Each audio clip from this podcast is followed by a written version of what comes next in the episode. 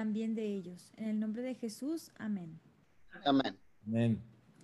Eh, pues ya deberíamos estar eh, conectados. Voy a, estar aquí. Eh, recordar que estamos en, en, live Facebook. Entonces estamos haciendo el streaming y, queremos que sea interactivo. Queremos que la gente ah, pueda estar haciendo preguntas, saludando. Y pues aquí ya estoy saludando a, Marcela Guerrero, ya es de nuestra iglesia, pues ya estamos aquí.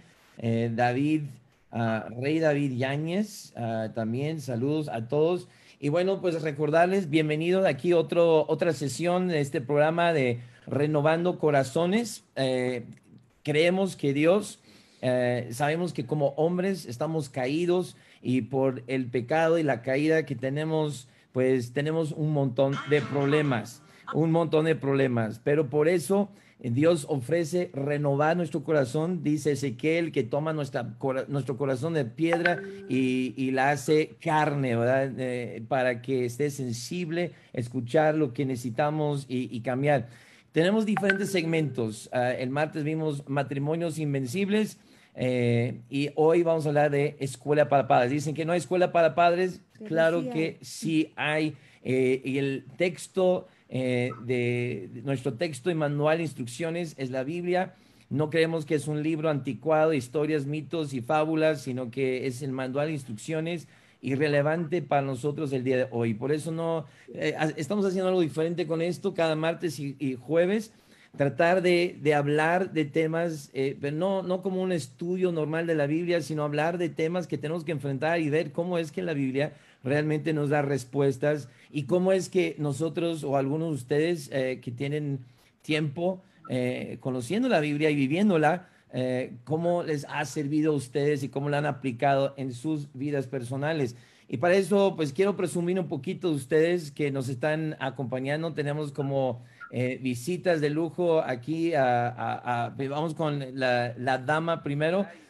tenemos a Laura Munguía. Eh, ya, ya a veces no sé cómo exactamente hacerlo para, para decirte, porque como te conocí como eh, en pareja, pero, eh, pero Laura Munguía y, y, bueno, quiero presumir un poquito porque en el segmento este de Escuela para Padres estamos viendo, pues, qué hacer.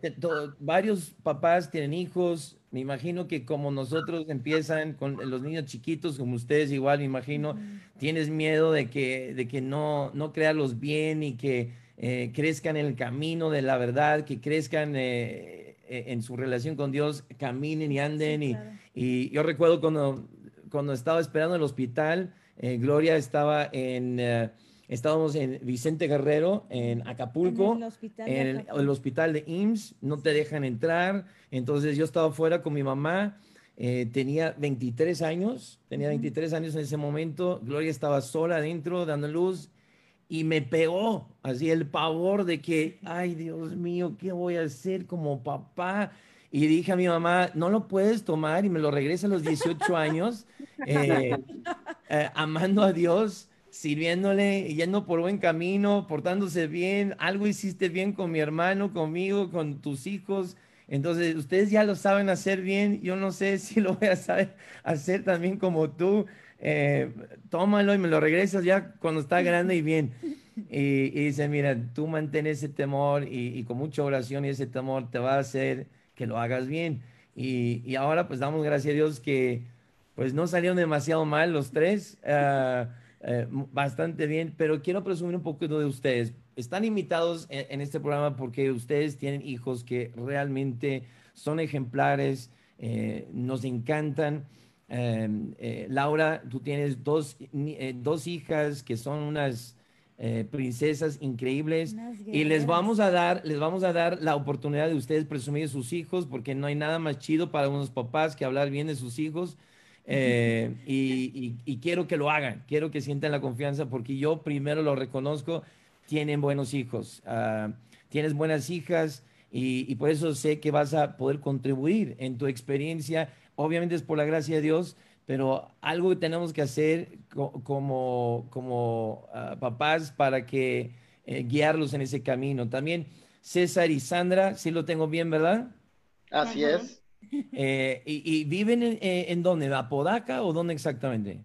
No, vivimos en Guadalupe, en, el área metropolitana de Monterrey.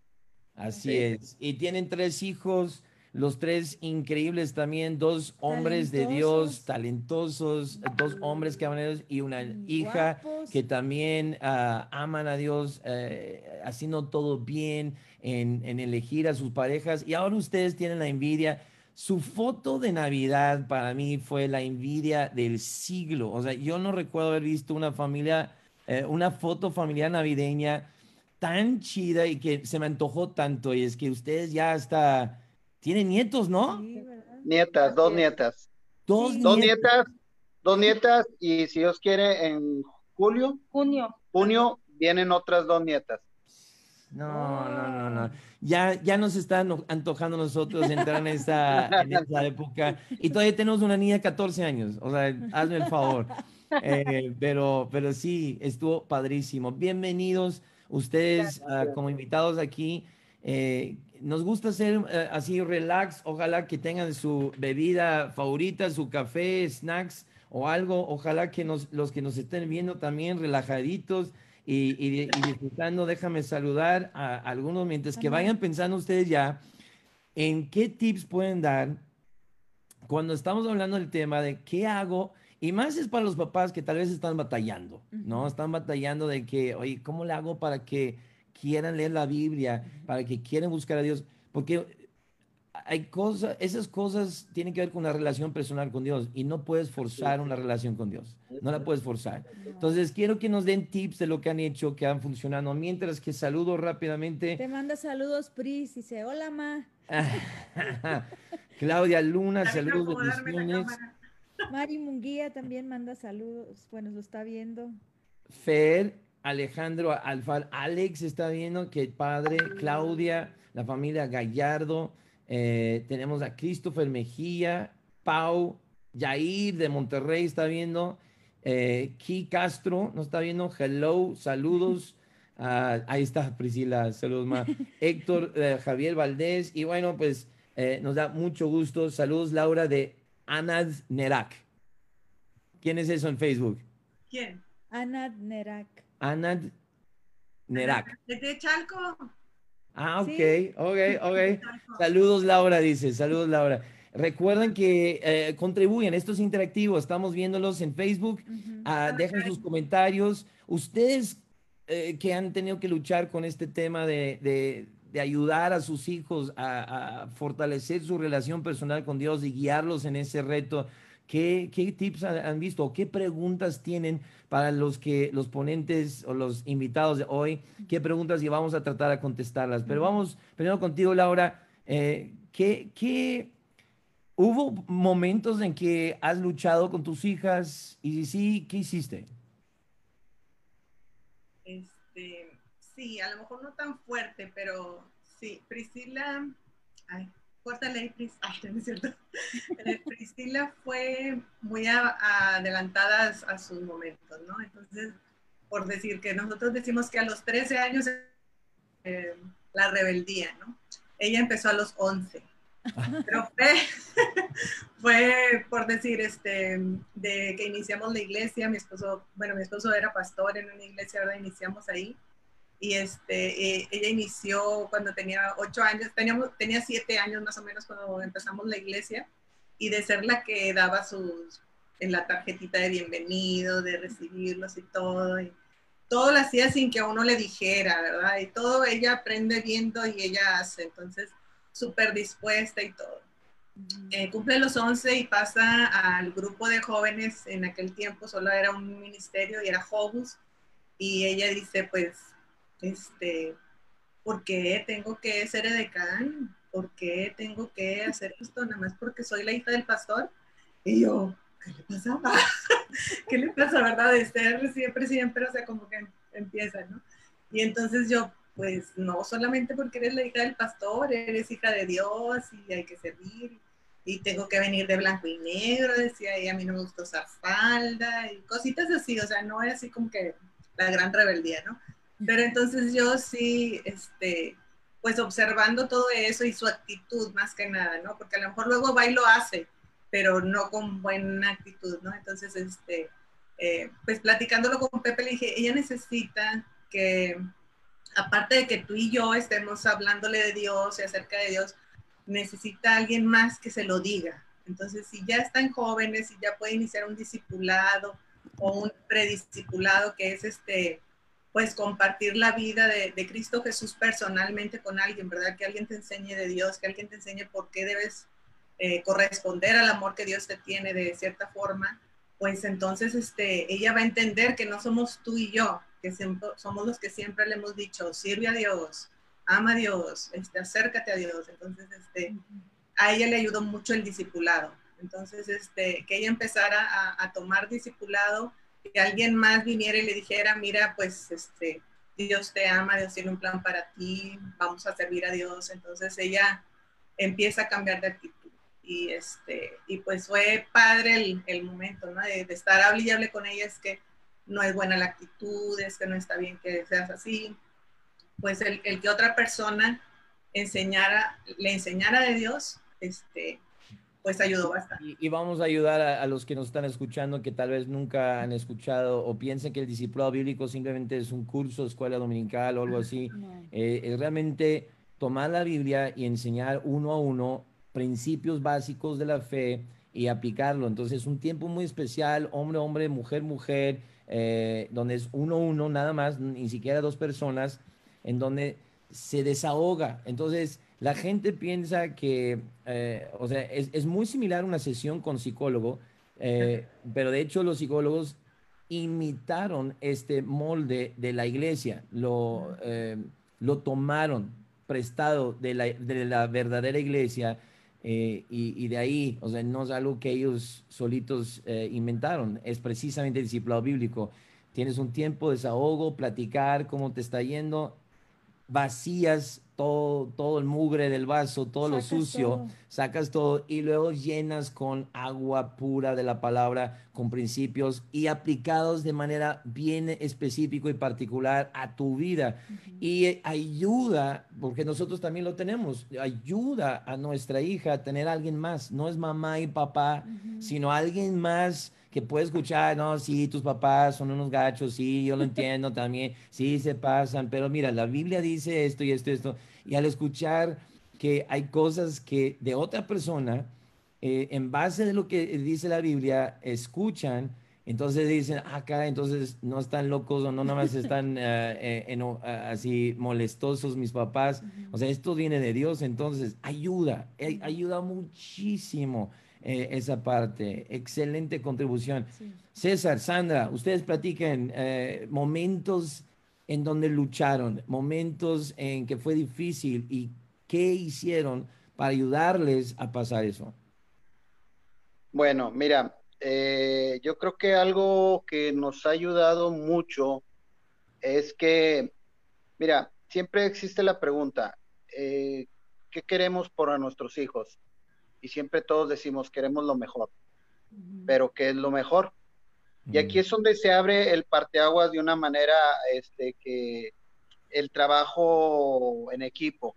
Por ejemplo, yo en lo personal, yo siempre he trabajado en lo espiritual, abriendo brecha en las cosas de Dios con mis hijos, pero siempre he tenido el gran apoyo de mi esposa, que mi esposa siempre ha sido la disciplina de mis hijos en la casa, porque uno está casi la mayor parte del tiempo fuera y quien se queda en el hogar es la esposa, es la mujer. Entonces, la, mi esposa siempre ha trabajado con ellos más duramente en la disciplina. Claro, yo llego a la casa y ella me dice, oye, pasó esto y esto y esto. Entonces yo apoyo a mi esposa en las decisiones. ¿Y qué es lo que hacemos? Juntos los dos llevamos a nuestros hijos por el camino que debemos de llevarlo. Entonces, yo he trabajado en lo espiritual y he abierto camino en lo espiritual, pero mi esposa ha trabajado mucho en lo que son las disciplinas en el hogar. Entonces, eso nos ha llevado a llevar un balance con nuestros hijos. Sí, sí, claro, y es, muy importante la parte de la estructura, el comportamiento y, que obedezcan y que sirvan y que y hagan esas cosas pero cuando se trata con el, querer leer la Biblia. ¿Cómo, cómo hacer? Porque esas, esas cosas no se pueden forzar eh, eh, de que tengan un amor, que sientan amor por Dios o deseo, hambre por, por pasar tiempo con Él. Eh, disciplina no funciona para eso, porque eso es algo del corazón. ¿Qué han hecho ahí? Pues yo digo que aquí más que nada es mucho es el ejemplo que, que, que te vean a ti como padre aplicarlo. El, el, estar leyendo todos los días, tener tu lectura diaria, que ellos te observen este, haciéndole, eh, que, te, que vean también cómo tus necesidades espirituales, que las pruebas que estás pasando y cómo le pides a Dios en oración y que ellos sepan eh, eh, esas peticiones que uno tiene delante de Dios y cómo Dios responde eh, en esas pruebas. Ellos al ver cómo, cómo Dios ha actuado en nuestra vida como esposos, como matrimonio, en nuestras necesidades, ellos van viendo y van, van sintiendo ese, ese, esa compañía, esa, esa paz que Dios nos da en medio de, de las pruebas o luchas que hemos tenido. Y ellos ven cómo Dios ha hablado, cómo Dios ha respondido y, y, y ven la necesidad también de que en ellos, en esas pruebas eh, personales que ellos han tenido, cómo ellos también pueden resolverlo o cómo pueden sobrellevar en, en, tener la lectura y esa comunión con Dios ¿verdad? todos los días. Ok. Pero Sí, es, no. es al, es al vernos a nosotros realmente aplicarlo, porque si no lo aplicamos nosotros como padres, pues ellos no, no lo van a hacer.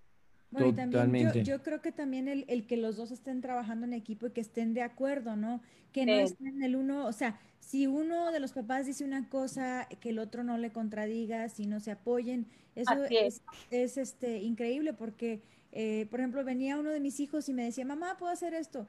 Y le decía yo, bueno, pues pregúntele a tu papá. Y, y así no, lo que, si él le decía que sí, pues yo Es le respetar. Sí. O si yo Res- le decía que no, él decía, ¿qué te dijo tu mamá? No, pues que no. Entonces, ¿qué me estás preguntando? Sí, una regla im- importante que establecimos eh, siempre es no contestar a los hijos eh, luego, luego, porque son, son, o sea, Ladinos, son ladinos. Saben, saben de qué, saben que como padres de qué pata cogíamos a veces y nos, nos toma la medida. Entonces, algo que también nosotros como matrimonio eh, es comunicación y respeto. O sea, ¿qué es comunicación? Es que el niño o el joven está castigado por cierta situación y, y, eh, la otra parte respeta esa, esa, esa regla, ¿verdad? Entonces, eh, los hijos, al momento de que nos dicen, puedo hacerlo, mi papá no está. Ah, pues si no está y, y, y te puso eso como, como regla o disciplina, pues se cumple, aunque no esté. Entonces, Sí. es, es ahí nosotros como parejas en el hogar, este, estar respetando lo que el marido dice. ve- veo que en ustedes mucho lo que es es trabajar en equipo y asegurar poner el ejemplo. Eh, estoy viendo, eh, eso es lo que está resaltando al platicar con ustedes, es exhibir con el ejemplo para que imiten y de- definitivamente es la mejor forma de aprender los niños, no es por, por escuchar lo que dices, es por ver lo que haces. Eh, Laura, eh, ¿cómo, cómo, ¿cómo has podido tú hacer esa, esa parte, o que se enamoren de querer leer la Biblia? Vamos a hablar de leer la Biblia, porque sabemos que la Biblia es la fuente de la vida. Entonces, eh, la fe viene por oír la palabra de Dios. Y, y entonces, si es la fuente de, de, de todas las respuestas y todo el bien para ellos, pues la clave más importante, creo yo, para, para nosotros como padres es asegurar que nuestros hijos amen la palabra y desarrollen el gusto por leerla. ¿Cómo, cómo lo hiciste para que desarrollan, eh, desarrollaran ese gusto por leer la Biblia? Yo creo que, pues, este, Dios me dio la oportunidad de, de, de que ellas nacieran ya cuando yo ya tenía Cristo en mi corazón, que tuviéramos un matrimonio cristiano y, y que procuré yo desde pequeñas ellas leerles la Biblia, Biblia ilustrada con un dibujo, con una pequeña porción y que ellas aprendieran eh, pues una, eh, una, historia bíblica cada, cada noche. ¿no? Entonces, este, sí. ellos, yo digo que ahí fue donde ellas a, a, amaron leer la Biblia, desde, desde pequeñas. ¿no? Definitivamente la ventaja es empezar temprano, como dice la Biblia, instruirlos desde temprano y no se apartan. Entonces, la ventaja más grande, y nosotros también tuvimos esa ventaja desde chiquitos. Mi mamá, yo recuerdo cuando era niño, uh, me leían una Biblia, uh, ¿cómo se llama? Eh, es que ella sabe el título en, sí, en español. Es. Yo siempre en el inglés y... Ay. Se llama Biblia para cuadros, pequeños ojos. Cuadros para... Cuadros de la Biblia para pequeños ojos. Es Kenneth N. Taylor, es, es el, autor, el autor. Y, y, y es una página, una foto eh, y, y una... ¿Eh? Esa es, o sea, una, eh, un dibujo del lado izquierdo y del lado derecho la historia, ¿no? Exactamente, y un parrafito nada más. Necesitamos saber qué libro es porque nos van a estar preguntando, pero algunos sí. de, de, Chalco y de algunos lados les hemos regalado el libro o lo han comprado, entonces si, si lo tienen a la mano, pongan ahí el nombre y, y el autor para que... Es mi Biblia ilustrada, pero no, ahorita no sé pero sí lo usé, me la regalaron en el baby shower de Priscila y, este, y la usé con ella y la verdad con esa Biblia ella recibió a Cristo porque viene la historia de la Yo también. crucifixión y todo y ella me empezó a decir sí, esto y lo otro porque Cristo murió por nuestros pecados y resucitó al tercer día y yo, oh por Dios, o sea, ya me está diciendo todo, ¿no? Entonces pudimos compartirle el evangelio ahí y que ella orara y esa Biblia, una Biblia pasó a Salma. Entonces... Eh, eh, igual, igual yo a los cuatro años y medio, eh, una noche que mi mamá estaba leyendo ese, ese libro precisamente, fue mi conexión con Dios y la Biblia y me cambió la vida, me acuerdo a los cuatro años y medio, arrodillada al lado de mi cama en la noche antes de dormir y pedir a Jesús entrar en mi corazón y, y es algo mágico. Pero y yo digo que, que, a lo mejor, por decir, cambiándolo para un adulto, sería a lo mejor tú leer la Biblia también, ¿por qué no? O sea, o decirle, mira lo que encontré, qué maravilloso lo que yo encontré, o sea, compartirle lo que tú encontraste en tu lectura ese día, ¿verdad? Para los, la, los que no tuvieron el privilegio de, de educarnos desde pequeños, ¿no? O sea, puede ser compartir lo que tú encontraste, lo que escuchaste en la predicación, Dios, o sea, en su palabra dice que hablemos con ellos en nuestra casa, andando por el camino, eh, a, al acostarte y al levantarte. Entonces, cualquier cosa es excusa para, para tú compartirles, ¿no? O sea, hoy escuché esto en la predicación, si tu, si tu hijo no va a la iglesia, ¿no? O hoy en mi lectura, mira qué bonito el párrafo, ¿no? O sea, y compartirlos con ellos, ¿no? No está de más, o sea, nunca es un deseo leer tu Biblia con con tu hijo. No. Y totalmente. Precisamente uh, una madre soltera hace la pregunta, Marcela, ¿y si eres madre soltera y te ven leer, pero los hijos no quieren? ¿Cómo hacer para que lean la Biblia y se acercan a Dios? ¿Quién quiere contestar? Creo que algo bueno. contesté yo en, en, eso, ¿no? O sea, a lo mejor no, este, a lo mejor los hijos no van a la iglesia, pero sí, sí van, este, parte del discipulado y, o por qué no, ¿sabes qué? Ándale, vamos a una, una negociación. Me, lees un capítulo diario y yo tal cosa, ¿no? O sea, ¿por qué no? ¿Por qué no negociar con ellos algo para bien? Ellos están negociando con nosotros este, permisos, eh, co eh, compras de cosas, de juegos, de esto, ok, entonces vamos a negociarlo, ¿verdad? ¿Por qué no? A lo mejor lo hacen al principio de mala gana, pero poco a poco ellos van este, conociendo un poquito más de Dios. Y, y, y, pues yo digo también eso, compartir lo que tú tuviste en tu lectura, compartirlo ahora con ellos. Esto encontré, esto escuché en la predicación y me emocioné. Este, Dios existe, ¿verdad? O sea, mira, así de poquito en poquito este, ellos van aprendiendo. Sí. Uh, la verdad es de que incentivar es, es, importante. Dios lo hace y usa negativo y positivo. O sea, hay que, se puede de los dos. Uh, escuché a un pastor hablar precisamente eso de que, uh, bueno, o sea, quieres jugar videojuegos, perfecto, pero por favor, lee tu Biblia antes y, y, y, dime qué leíste, nada más dame un pequeño reporte. Lo hacen para la escuela, lo hacen para aprender historia. ¿Por qué no pasar tiempo en la palabra de Dios? Que mi mamá siempre dijo, aunque sea de mala gana, la Biblia es mágica, es sobrenatural. Y aunque empiecen tal vez de mala gana, Dios no los va a dejar, eh, va a cambiar su corazón al pasar tiempo con ellos y, y ellos escuchando las palabras de Dios. Entonces, yo, yo inyectaría algo, tengo una idea también más para los que a, lo mejor son jóvenes y, qué hacer con ellos, pero ah, a ver, Armenaris, uh, ustedes, eh, ¿cómo que quisieran contestar a esta madre soltera? Mira, este, algo que, no nosotros... les gusta, o sea, porque no, no están desde chico, eh, eh, su hija, ah, no, desde chica no estuvo en esto y no le gusta, prefiere tal vez estar haciendo otra cosa, ¿cómo hacerle para que aunque me ven leyendo, pero como que no quieren ellos, ¿cómo hacerle? Mira, este, dicen que uno tiene que enamorarse de las cosas para poderlas hacer. Y más cuando a cierta edad, eh, digo, en el caso de nosotros, nuestros hijos, desde que ellos eran pequeños, siempre fueron a la iglesia y aprendieron desde pequeños. Pero como un joven que a los 8 o 10 años va llegando este, y se empiece a enamorar de la, de la palabra de Dios, pues eh, es como en escuela. ¿Qué hacen en las escuelas cuando quieren que la gente aprenda? Pues a través de tareas, a través de esto, para poder... Este, exactamente. Y es lo mismo que hacíamos con nuestros hijos. Oye, así como haces tarea, aquí también hazlo.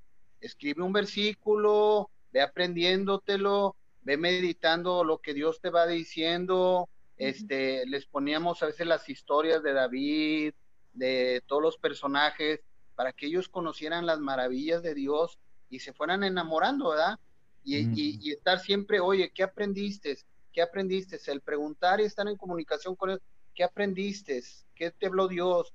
¿Qué, ¿Qué piensas de Dios? Todo eso, créeme, de alguna manera te va dando indicativos si lo están haciendo o no lo están haciendo y empujarlos a que lo vayan a hacer, ¿verdad? Sí, y, yo creo que añadiría este punto. Conoce a tus hijos y qué los motiva y aprende a hablar su idioma. Eh, cada hijo es diferente. Eh, estaba hablando con, con, precisamente un pastor que, que tiene como cinco o seis hijos y, dice, mi hija mayor no, hombre, ella quería leer la Biblia casi de, de estudiante de doctorado y leía cada notita de cada parte de la Biblia y de pasta a pasta.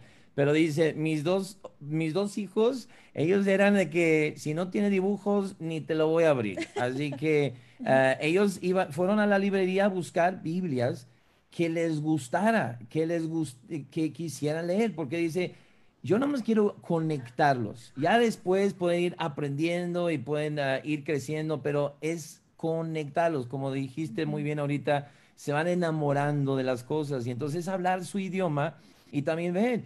Y, y, dice, uno de mis hijos no le gustó la Biblia que le compramos, entonces fuimos en línea, dije, pues selecciona la que quieres, ¿cuál quieres? No, yo quiero esa, me vale que sea, si, si es por audio, puro audio, pues audio, si es eh, como sea. El chiste es conectarlos y encontrar algo que les guste, que esté envuelto en, eh, algo que les llame la atención y, lo disfruten.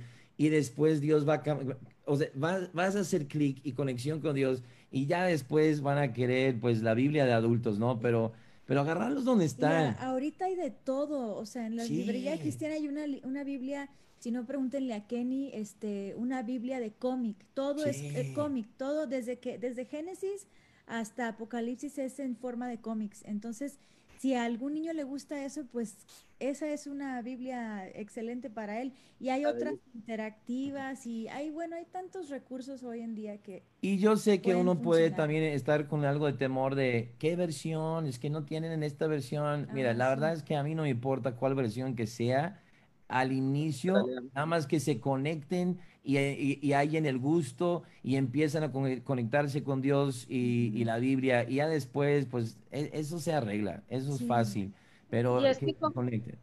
Es que algo, algo que tú dijiste clave este, hace rato es que uno conoce muy bien a sus hijos. Y como dicen, sabes de qué pata cogea cada uno, su debilidad. Y nosotros como madres aquí este, en, en la casa, no los puedes obligar porque no lo, no lo van a hacer de corazón. Entonces, eh, eh, algo que yo hacía era que yo oraba por ellos, oraba para que ellos se enamoraran de, la palabra de Dios, que ellos por convicción lo hicieran y, conforme fueron creciendo, eh, pues lógicamente sus etapas, cada uno pues cometió errores, este, pero esos, de esos errores aprendieron. Entonces, algo que yo hacía, eh, que yo hice fue eh, ser su amiga, ganarme su confianza, este, es, saber su sentir, este, y en esos errores que ellos este, caían, yo les, pues, a ver, ¿qué hiciste? A ver, ¿por qué lo hiciste? Mira, dice Dios esto. Y, y ellos, eh, conforme a la palabra, reflexionaban y, y, decían, no, pues sí, este, pequé delante de Dios, estoy mal, este, me arrepiento, eh, le pido perdón a Dios. Pues ellos conforme fueron este, creciendo y, y, de esos errores aprendiendo, y conforme yo les fui aconsejando conforme a la palabra, ellos poco a poco se fueron enamorando y fueron este, siendo más sensibles a, a, a la voz de Dios. Una cosa clave, creo que nosotros hasta, hasta, tardamos mucho en aprender esto, no, no teníamos estos recursos o conocimientos, como muchas veces pasa, empiezas eh, muy ignorante al respecto y, y, por eso la oración, como acaba de escribir Gloria en el chat, es clave la oración. lo que ella dijo, yo lo que tú dijiste, Sandra, o, orar por ellos. Eh, y orar por uno. Oh, Dios, dame sabiduría. Sí, él dice, si te hace falta sabiduría, pídesele, te la va a dar. Ayúdame a guiar a mis hijos. Es clave orar. Pero una de las cosas que, que, que acabas de mencionar, que creo que es muy importante aclarar, es que demasiada, demasiadas veces nos perdemos en la conducta externa, el comportamiento, la actitud, lo que hacen, no hacen. Y nos olvidamos que la manera más importante de criar a nuestros hijos, y hay un libro también, uh, uh, Trip, que es eh, Ted, Trip, que es pastoreando el corazón de los hijos, es pastorear su corazón, eh, es ayudarles a conectarse con Jesús y el Evangelio no nada más hacer las cosas porque tienen miedo mamá o papá o porque quieren agradarles a ellos, sino es conectarlos directo con Dios y en, eh, pastorear su corazón, enseñarles el por qué esto no es bueno, no más, esto no es bueno, no lo hagas. ¿Por qué no es bueno? Eh, ¿Qué beneficios? ¿Qué beneficios tiene estar cerca de Dios, obedecerle, hacerle caso? Tan importante esa parte que no tuvimos. Y yo reconozco que cometí o cometimos un grave error en que por no hacer eso, el problema es que cuando llegan a una edad donde ya es muy grande, sigues tratándolos como niños. Sigues tratando y no puedes hacer eso con un adolescente, un joven. Ya se está convirtiendo en un pequeño hombre, una pequeña dama. Y si sigues tratando como niños, yo dije que no, no hagas eso, no y no les ayudas a pensar por sí mismos y desear hacerlo bien y, por qué hacerlo bien. Ahí es donde uno está creando el, eh, la bomba de rebelión y, el choque, el choque. Ya no quiere estar contigo porque lo sigues tratando como un niño chiquito. No funciona. Ya tienes que eh, Sí, o sea, no sé si lo expliqué bien, tal vez uno de ustedes lo pueden poner mejores palabras, pero sí, sí, se captó lo que estoy tratando de decir.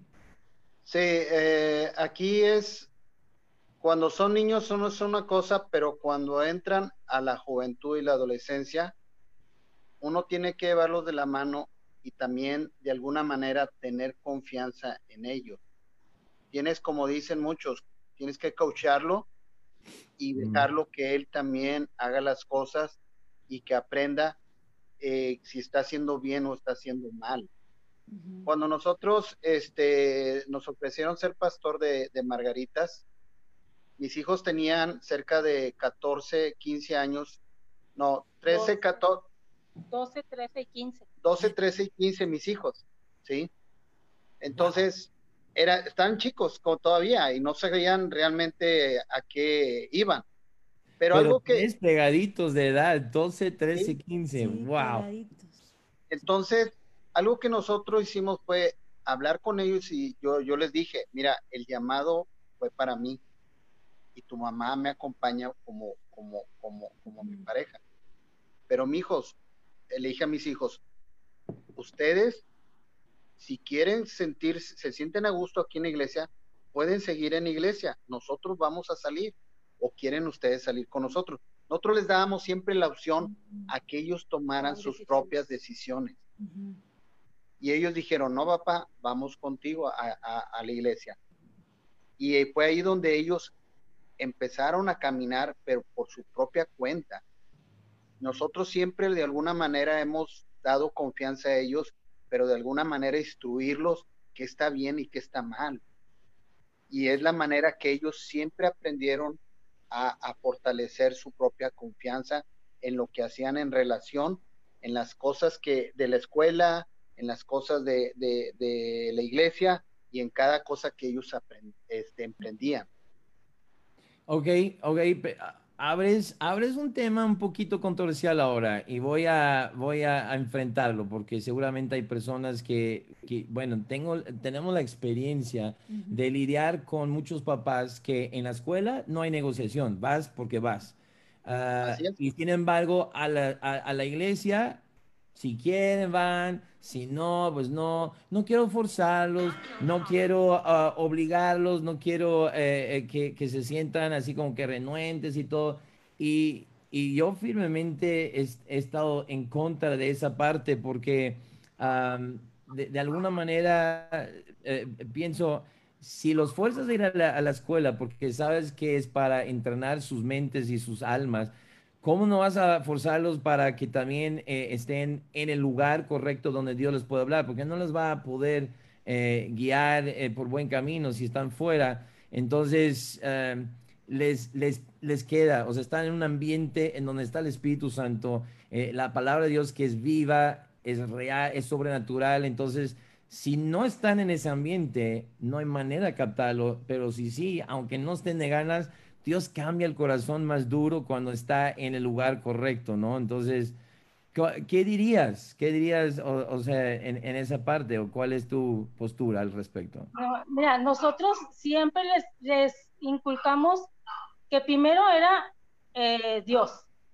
Antes de ir al fútbol, antes de, tener ellos actividades, por ejemplo, los domingos, ellos estaban en un equipo de fútbol y, tenían a veces este, juegos a las 9, 10 de la mañana y nosotros le decíamos, si el juego este, que van a tener el domingo e interpone no ir a la iglesia, no van a ir al juego, vamos a ir a la iglesia. Primero está la iglesia, Dios, que, que el juego. Entonces nosotros hablamos con, con el, el entrenador y les dijimos que los juegos que, que, tuvieran mis hijos tenía que ser antes de las 10 de la mañana, porque si era después, ellos no iban a asistir al juego. Entonces, ellos siempre, la prioridad era asistir a la iglesia. Cuando nosotros nos fuimos a Margaritas, les dimos la opción de quedarse en la iglesia que antes estábamos, este, porque el llamado era para nosotros, pero ellos tenían la obligación de asistir a la iglesia a, donde íbamos antes, pero no que nos siguieran. Estoy captando, no era de ir o no ir a la iglesia, sino ir a esta o esta a donde nos ha llamado Dios a salir y empezar. ¿Por qué? Porque están establecidos en grupos de jóvenes y chavos, en amigos, y es difícil. Yo sé porque mis hijos lo sufrieron. Al salir y estar solos es un infierno para ellos. Ya entendí, ya entendí. Bueno, cuando ellos estaban en jóvenes, perdón, cuando ellos estaban en jóvenes aquí en, la iglesia anteriormente, para ellos no había opción no ir a jóvenes. Ellos tenían que ir. no había opción. Decían, si ellos decían, ay, es que esto hay que... Tengo una fiesta. Tengo, una fiesta. No. hay fiesta. primero, primero tienes que ir a jóvenes, primero tienes que buscar a Dios. Esto. Qué bueno, qué buen punto que mencionan eso de que por ejemplo, si tienen, están en un equipo de fútbol, yo he lidiado con muchas personas que, ay, es que tuvo esto, ay, es que tiene el otro. Y, y la verdad es que lo primero es, es, la vida espiritual de tu hijo, porque todos los deportes y todas las actividades, esos no, esos no le van a, a, salvar su alma de problemas en el futuro. O sea, lo primero es Dios, primero es Dios. Y lo demás pasa a segundo plano. Y qué bueno que lo mencionan porque a veces es bien difícil comunicar eso y a veces los papás es que tiene esto, es que primero lo otro, es que, es que tiene que estudiar. Ay, bueno, pero primero viene Dios, porque al final del día, este, eh, el, el, guardar los mandamientos de Dios, ese es el todo. O sea, nos vamos a enfrentar un día con nuestro Creador y todo lo demás va a valer un comino. Es cierto, Pero ¿por qué crees? ¿Por qué crees, Laura, que existe ese, ese problema de que Ah, no, pero es que mi, mi, hijo, y para que tenga un mejor futuro, para que esté feliz y para que esté haciendo estas cosas, ¿por, qué crees que el deporte llega a tomar el primer lugar y, realmente es el Dios de sus vidas más que estar en la iglesia y más que estar cerca de él? A lo mejor tal vez porque los papás lo están permitiendo. Si los papás se sentaran en realidad decir qué es lo que quiero para mi hijo, qué es lo que espero de él, bueno, primero pensarlo y luego exponerlo a los hijos, ¿no? Decirles a los hijos, yo lo que quiero de ustedes es que ustedes sean así, ¿no? Lo que espero de ustedes es que ustedes eh, lleguen a mi casa a tal hora, lo que espero de ustedes es que asistas a cada reunión. Eh, en mi caso es que llegues temprano a la reunión, ¿verdad? Por decirle que, oye, este, córrele mami, córrele mami. Eh, y yo, pero ¿por qué? Y yo me dice, es que ya empezó, es que eh, era las 4 y yo, ¿por qué son las 4.15 y apenas te estoy llevando, verdad? Entonces dije, no, no, no, no, no, o sea, yo no es lo que quiero de ti, o sea, yo no sé a qué horas es tu reunión. Tú eres, ya estás en los jóvenes, yo ya no tengo un chat de papás, ¿verdad? De, esos ministerios, entonces yo necesito que tú me que tú estés a tiempo, que tú estés, si no es a tiempo, debe estar antes. No me importa que no seas líder del grupo, Tú vas a trabajar como si fueras una líder del grupo. Tú eres hija de pastor, aunque ya no sea pastor, tu papá ya no está aquí en la tierra, ¿no? O sea, yo, eh, este, entonces tienes que externar qué es lo que tú deseas, tú lo que quieres para tus hijos, ¿no?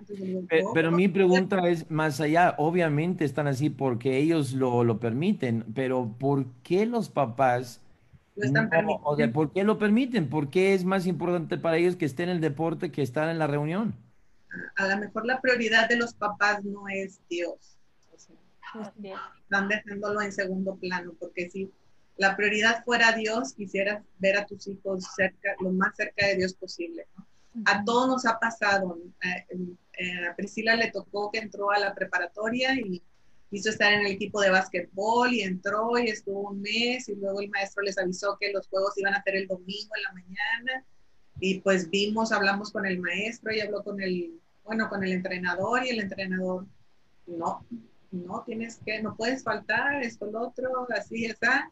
Entonces ella tuvo que terminar eso y estaba casi llevándose la materia de deportes a segunda porque ni el maestro le estaba dando la, la, el pase, ni la, el maestro de deportes de su materia le, le, le podía, este, le había revisado trabajos ni nada, porque se supone que estaba en básquetbol, ¿no? Entonces estuvo a punto de llevar la segunda, si no es que la maestra de deportes se apiadó y, y esa, ese año iba a ir a, a, Perú con el grupo de, entonces santo Dios, ya tenemos el boleto de, de Perú y todo, y entonces ella le dijo, pues me voy a ir hasta tercera maestra porque no puedo la segunda, porque tengo un viaje misionero.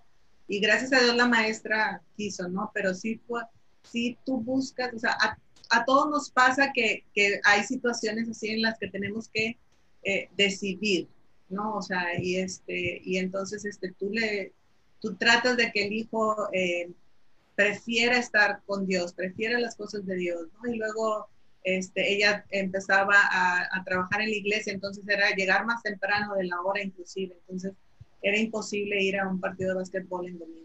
Entonces, tu prioridad como papá debe ser Dios para que tu hijo aprenda que su prioridad como hijo debe ser Dios.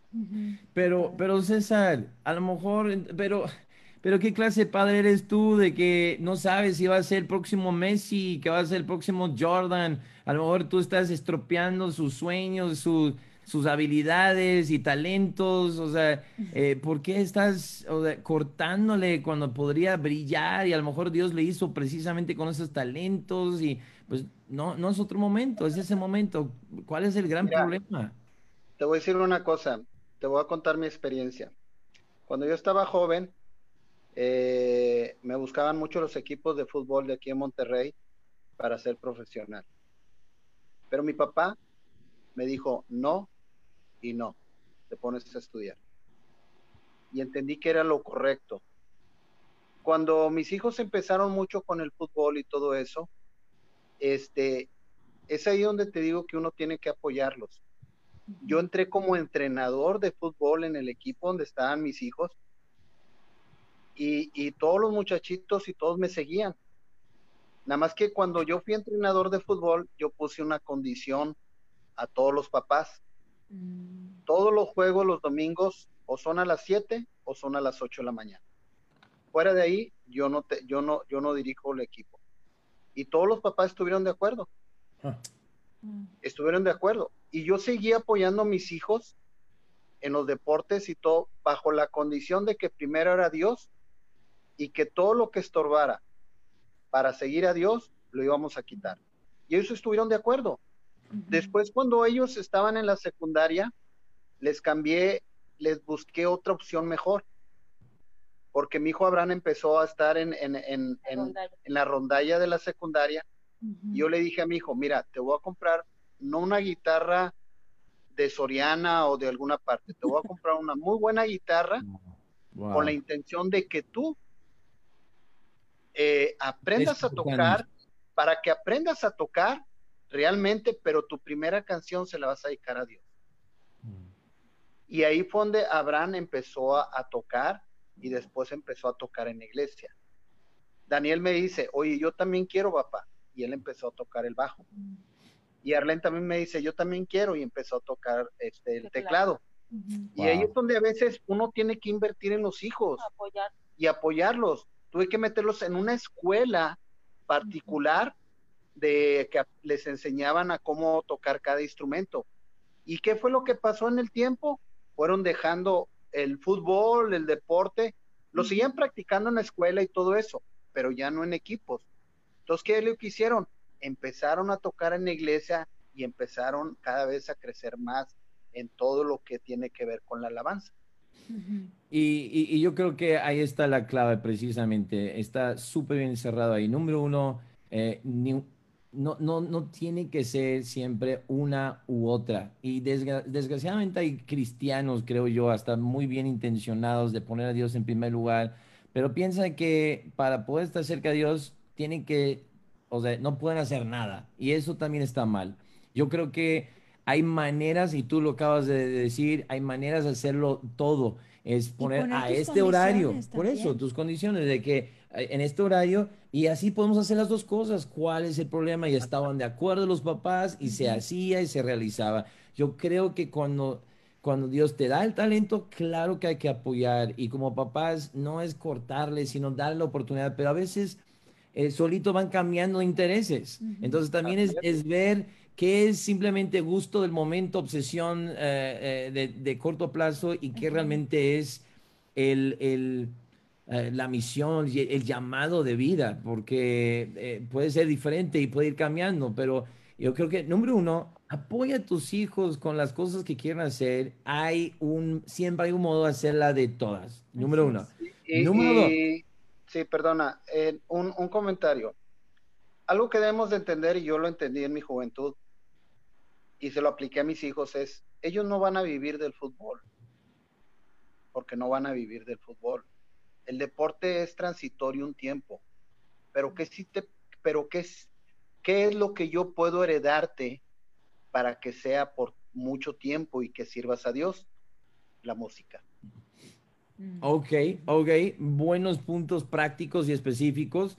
En, en eh, eh, va por donde yo iba con el, número dos. En, primer lugar, pues apoyar eh, a que busquen lo que les gusta, y, yo creo que prioridades no es este sí y nada más, sino prioridades esto primero y luego lo otro. Y si ponemos a Dios en primer lugar, si realmente es tu propósito de vida, es parte de tu llamado, va, se va a poder hacer de todo. Se va a poder hacer las dos cosas. Pero si sacrificas a Dios, que Dios es tu vida, dice Deuteronomio, elige entre la vida y la muerte. Entonces elige a Dios porque Él es tu vida. Entonces vas a tener el poder cuando enfrentes las decepciones de seguir tu sueño, las muchas decepciones y, las puertas cerradas en tu cara, vas a tener la fe que te va a ayudar a sobrellevar cualquier situación. Que los otros que ponen al deporte antes que Dios, su carácter es débil y vemos cuántos deportistas profesionales que admiramos, pero son débiles de carácter, pierden la cabeza, eh, se suicidan porque ya no ven esperanza ante una tragedia, una crisis. Entonces, esa es la razón. Si es de Dios, Él no está en contra que seas un gran futbolista, Él no está en contra de eso. Hay cristianos que son increíbles jugadores, creo que Tino, Tilo, algo así, ustedes que están en el norte. Torres Nilo. Torres Nilo. Nilo, ahí está, Torres Nilo. Eh, hay algunos, y, encima tuvimos a, Guille, que también nos, nos, Guille Franco nos dio su testimonio. Sí hay, sí se puede vivir de eso, sí puede haber eso. Tenemos que conocer a nuestros hijos. Yo, yo puedo saber que mi hijo no tiene talento para vivir de algo, y aunque le guste hay otros que sí pudieran tener, eh, vivir del fútbol, pero si, si no tienen ese fundamento en su vida, poner a Dios en primer lugar, eh, van a ser grandes profesionistas, débiles de carácter y al final del día, algún día, todo se va a derrumbar. Todo se derrumba, porque a todos nos pasa que la vida nos da una curva, ¿o no, Laura? La vida nos lanza una curva inesperada. ¿Y qué haces? ¿Qué haces si tu carácter es débil? No sé si quieres compartir un poco de lo, que has pasado, porque creo que es aún más admirable de pensar qué tan increíbles son tus hijas y que mucho has tenido que llevar inesperadamente sola esa carga. Eh, pues sí, si quieres, este, en el 2012 mis hijas tenían 8 años, Salma, y 12, Priscila, y eh, mi esposo, que era pastor de la iglesia en Santa Catarina, viajó a, de trabajo a Piedras Negras, de su trabajo este, como ingeniero, y pues fue asaltado y asesinado. Pudimos este, encontrar su cuerpo y traerlo de regreso a Monterrey. Y pues sí fue muy pesado, fue muy pesado este, perderlo, perder al esposo, al padre, al, al pastor de la iglesia y luego eh, salir de la iglesia, entonces perdimos la iglesia, nuestro ministerio ahí. Fue un duelo muy, muy grande, este, eh, principalmente también para ellas, para ellas como niñas que no entendían por qué nos tenemos que regresar a, a la iglesia bautista de Monterrey, por qué no nos quedamos, queremos a la gente, este, porque pues ahí crecieron, ¿no? Empezamos la iglesia en 2007 y, este, y era 2012, teníamos cinco años ahí, crecieron ahí ellas, y, este, y sí fue muy, muy difícil eh, cuidar su corazón los primeros años, ¿verdad? Que sienten, eh, les duele, tienen algo en contra de Dios desde la primera noche que supimos que él eh, había fallecido, ¿verdad? Me senté con ellas en la cama antes de dormir, vengan a dormir conmigo y este, quiero saber que si tienen algo en contra de Dios. Y pues gracias a Dios dijeron que no. Este, Dios ha sido bueno con nosotras, eh, su cuidado. Eh, creo que también contar las bendiciones que hemos recibido eh, ayuda mucho a, superar las, la prueba, ¿verdad? O sea, sí sufrimos mucho, pero Dios ha de nosotros, las iglesias de Rivi, cada familia, ¿verdad? Que, que, está en nuestra iglesia también y cada familia de las demás iglesias de Rivi han sido buenos, eh, nos han cuidado, nos han protegido y, este, y ellas han sentido todo eso. ¿no? Entonces también parte del, cuidar el corazón de ellas es, es este, a contar lo bueno, ¿verdad? todas las bendiciones. Tienes una beca en una escuela particular porque este, tu papá era pastor, entonces te una beca por ser hija de pastor. Gracias a Dios tienes una educación bilingüe, por decir, y era una excelente beca, la verdad. Entonces pudo hacer Salma, por decir, la secundaria y sexto año de primaria, este, terminarlo en una escuela este, muy, muy buena. Entonces, este, esas pequeñas cosas, este, contarlas cada día, ¿no? O sea, que no, que no tengan amargura en su corazón. Si uno está hablando de las cosas que ocurren, que te duelen o de lo que te hacen daño a la gente, pues pasa, pasa que también se van a amargar ellos. Entonces hay que cuidar el corazón de, de los hijos de, de esa forma. Y, y, por eso creo que es tan importante y el punto de esta plática, este tema hoy es, es, es que si no tiene una relación personal, no van a tener un carácter fuerte cuando vienen las tragedias, porque aunque tú no, aunque hablamos ahorita de perseguir otras cosas y, y, y, todo, pero aún, aún el servir a Dios no te exenta de las dificultades de la vida. Estamos en un mundo corrupto por el pecado y Dios nos prometió una cosa, en el mundo tendréis aflicción. Esa es, es la única garantía que tienes en esta tierra. Y aun cuando estás haciendo todo bien, aun cuando estás sirviendo a Dios, ve qué tragedia sufrieron. Y ahí es donde creo que regreso al punto de que los papás, el error que cometen, creo yo, es que quieren agradar a sus hijos en corto plazo. Nada más estás pensando en el, el, hoy y ahora, en que ellos disfruten lo que les guste y que sean felices. Pero eres un mal padre, creo yo, si nada más estás enfocado en que siempre estén contentos entonces no los estás trabajando su carácter, porque la vida nunca les va a dar todo fácil. Eh, el mundo no te lo va a hacer feliz todo este tiempo. Pasas mucho del tiempo tu vida infeliz, en miseria y en adversidad. Y si tú no los estás fortaleciendo el carácter y asegurando que tengan las herramientas para enfrentar eso, ¿De qué sirve que ellos están disfrutando una niñez y adolescencia, haciendo lo que les gusta y, lo que tanto disfrutan? Eh, y tú, mejor papá, mamá, porque ellos están felices de hacer lo que les gusta cuando son débiles para enfrentar esas dificultades en la vida. Y creo que es el secreto del por qué tus hijas están tan bien, porque han, o sea, trabajaron su relación personal con Dios. Si no, conozco muchos casos muy diferentes al, al tuyo en donde los hijos sí odian a Dios, se amargan con Dios, guardan rencor contra Dios. ¿Por qué te llevaste mi papá de esta manera? Qué injusto es. Y, y, no estarían respondiendo como lo están haciendo. Entonces, eh, checa el chat después, Laura. Tienes muchísima gente que te admira y que te está ahorita diciendo que ejemplo, o sea, están inspirados por tu historia y, eres, eres un ejemplo digno de imitar definitivamente.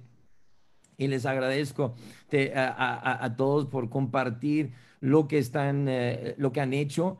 Eh, me llevo muy buenos eh, tips. Creo que la gente que nos escuchó hoy también muy buenos tips de qué buscar para poder llevar. quisiera dejar algunas palabras para cerrar. César, Sandra, algunas palabras que pueden dejar con la, con la gente para cerrar este tema y lo que hemos estado hablando? Bueno, mira, en relación a lo que comentaste ahorita de lo que pasó, eh, muchos, muchos papás o mucha gente o muchos hermanos de la iglesia siempre me han dicho que, que a veces nosotros somos muy estrictos con nuestros hijos. Y les digo, sí, nosotros somos estrictos con nuestros hijos pero porque nosotros podemos tener compasión de ellos como Dios lo puede tener. Pero el mundo nunca va a tener compasión de ellos. Nunca. Entonces, es mejor ser estricto con los hijos y llevarlos por el buen camino para que aprendan siempre a hacer lo correcto y sepan hacer lo que deben de hacer.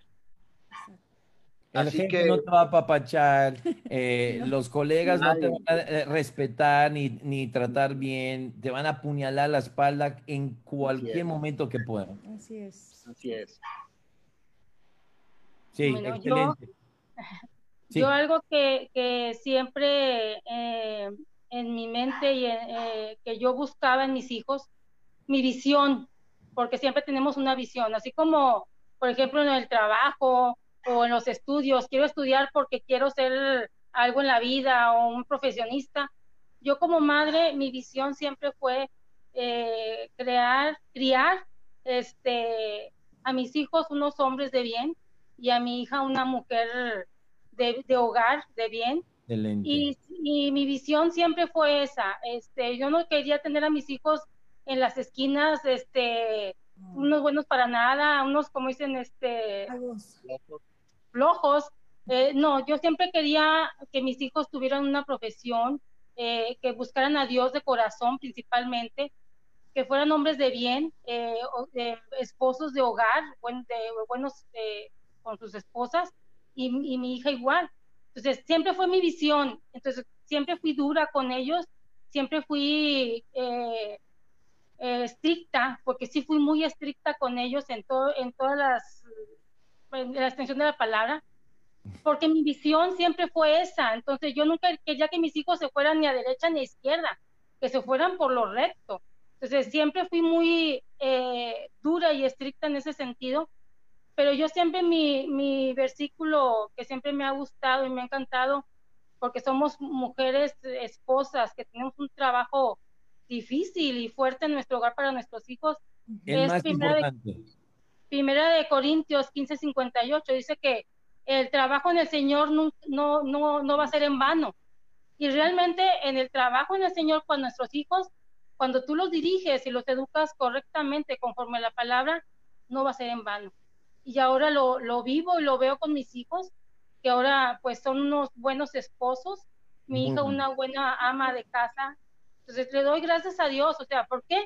Porque no somos nosotros, es Dios que ha trabajado en la vida de ellos.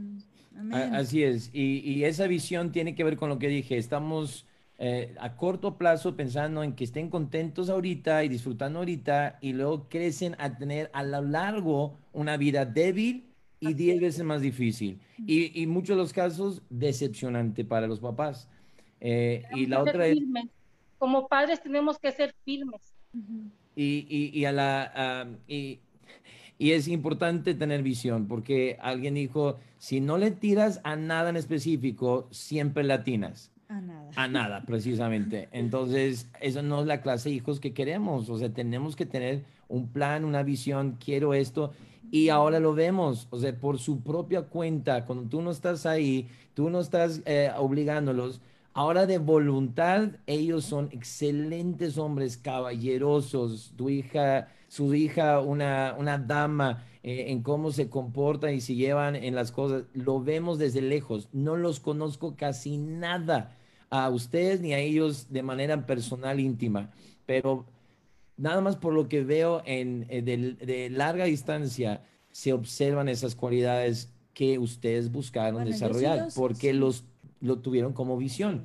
Y, y, por última, la última idea es también que tiene que ver con lo que está diciendo, ser estricto con, con eh, alguien dijo, si, si te esfuerzas en apagar los fuegos cuando son chispas, nunca vas a lidiar con incendios.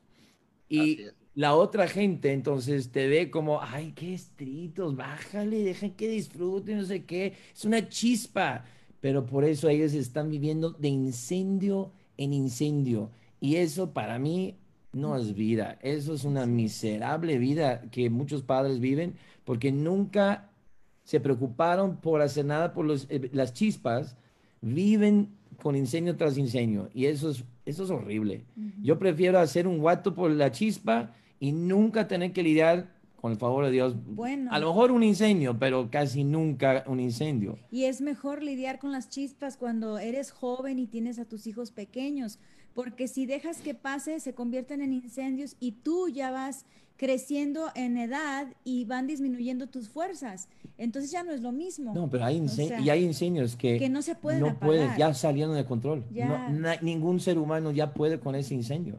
Qué feo, qué feo tener e, eso en la vida de uno. Y sí hay muchos que viven eso. Pues miren, de nuevo, muchas, muchas gracias. Y, y de nuevo, si tenían preguntas o tienen preguntas, o sea, ponlo en el chat. Si después podemos contestar vía chat, porque ya se acabó el tiempo aquí al aire, por decirlo así. Entonces, no queremos tomar tanto tiempo, una horita máximo, pero agradecemos que hayan tomado el tiempo conectar. De verdad que esto ha sido un tiempo muy enriquecedor. Creo que los papás se llevan muchísimas, muchas joyas para saber qué hacer eh, con sus hijos, cómo ir corrigiendo ciertas cosas, trabajar para que esa relación personal que tú no puedes eh, forzar con, sobre ellos, pero que puedas como para guiarlos a tener una relación personal con Dios y fortalecerla, que les va a servir en la vida de una manera increíble. Gracias. César, gracias, Sandra. Primero por, por, por, primero por eh, inspirarnos con sus hijos y, ponernos metas a tirarle nosotros también. Ah, gracias Laura porque has enfrentado cosas muy fuertes, pero eres, eres una persona de paz y de tranquilidad y se ve en el carácter, tu porte en cada momento, la sonrisa, no eres dura y amargada como mucha gente estaría pasando por lo que has pasado y tus hijas son una joya de amor y gracias por, por hacer eso. Sí. presuman, ustedes hablen de sus hijos. yo, quería decir, a, los hijos de, de, los Armendaris, o sea, en los, en los ejes y he convivido con ellos y, y, de hecho cuando veo que postean algo en Facebook, les digo, me encanta su matrimonio, me encantan ustedes como son. Y la verdad los felicito por, por el trabajo que, que hicieron, no, no fue en vano. Este, y ahora están cosechando y yo estoy segura que sus hijos van a hacer lo mismo con sus hijos. Y eso, pues, la Biblia habla de que los hijos son eh, reflejo de valentía y de muchas cosas buenas. Entonces los felicito y pues seguiremos orando por ustedes y por sus hijos para que sigan adelante. Igualmente, Laura, me encantan tus hijas, eh, lo que a veces veo de Brisi, de, de sus predicaciones y de lo cómo ama la palabra. De verdad, es, es admirable, son admirables, las quiero mucho y también te felicito y sigue adelante. De verdad, felicidades a, ustedes dos familias. Permítame hacer una oración por ustedes y, que Dios los bendiga. Padre Celestial, te quiero dar gracias por la vida de, César y Sandra, por eh, y, simplemente te pido, que su espíritu, tu espíritu y, que derrames una bendición extra grande sobre ellos. Como se esforzaron a trabajar duro cuando eran niños, cuando eran adolescentes, jóvenes duros para ser uh, estrictos y, moldearlos y llevarlos por el buen camino, ahora cuando ya son grandes pueden descansar, pueden disfrutar. Que cuando no vivimos al revés, eh, dejamos que disfrutan y somos tranquilos con ellos de chiquitos, luego estamos sufriendo cuando son de grandes y trabajando eh, extra para cuidar a los nietos porque son irresponsables nuestros hijos de grandes y, y, es triste, es triste. Es mejor eh, hacer el trabajo fuerte de inicio para que podamos descansar y relajarnos ya de grandes y disfrutar como abuelos del fruto del fruto y, que ha de ser hermoso. Que tengan muchos nietos, que tengan eh, gran alcance y mucha bendición y tu buena mano sobre ellos y sus hijos y los hijos de sus hijos. Igualmente te pido Dios por Laura y te doy gracias por la fe y la fuerza que ha demostrado, que la sigues consolando, llenando con ese amor y esa esperanza que la caracteriza, esa, esa eh, valentía que, que de Laura y, que también de igual manera, aunque sus hijas no tengan un, padre, padre eh, directamente, lo hermoso de ser parte de una iglesia es que si tiene figuras paternas en sus vidas que están supliendo esa necesidad y están cuidando de ellas. Y es hermoso verlo y verlas crecer a ser unas damas de primera. Que puedas Dios eh, usarlas y que crezcan a servirte y, cumplir sus propósitos en la vida, encontrar excelentes hombres como también fue su papá eh, para sus vidas y vivir con ellos y de nuevo, bendice a, Laura, sus hijas y los hijos de sus hijos, de sus hijas, para que perdure por muchas generaciones ese linaje tan hermoso que tiene. Te eh, bendigo realmente ellos y a cada persona que está viendo esto, que les bendigas. Si, si no te conocen como Salvador, que pueden saber que solo hay salvación en tu Hijo Jesucristo, que no solo crean Jesús, sino que lo reciban, que lo inviten a entrar a su corazón y ser su Salvador personal, que se busquen una buena iglesia que entiende el discipulado y va a ayudarles a criar a sus hijos siempre cerca de Dios, de una manera no religiosa, eh, exagerada, una manera no estricta, sin amor y compasión, de una manera íntegra, tanto disciplina, pero con amor. Eh, y, esperanza, siempre con, eh, con lo bueno de ti en mente para sus vidas. y, te pido que puedan acercarse a ti. Bendice a los que están viendo. Darles visión y sabiduría para saber cómo guiar a sus hijos. Y mientras, eh, entre más te busquen, mejor van a poder liderar a sus hijos. Y es lo que pedimos, Dios, porque sabemos que si podemos fortalecer los lazos familiares, crear buenos hijos y hogares que siempre te busquen a ti, nuestro país, México, se va a mejorar en todos los aspectos. Esa es la esperanza para nuestro país. Y te damos gracias, Cristo, por todo lo que hiciste por nosotros. Gracias, Dios. Llévanos con bien. Lo pido en nombre de Jesús. Amén. Amén. Amén. Los amamos en el Señor. Cuídense. Saludos a sus familias.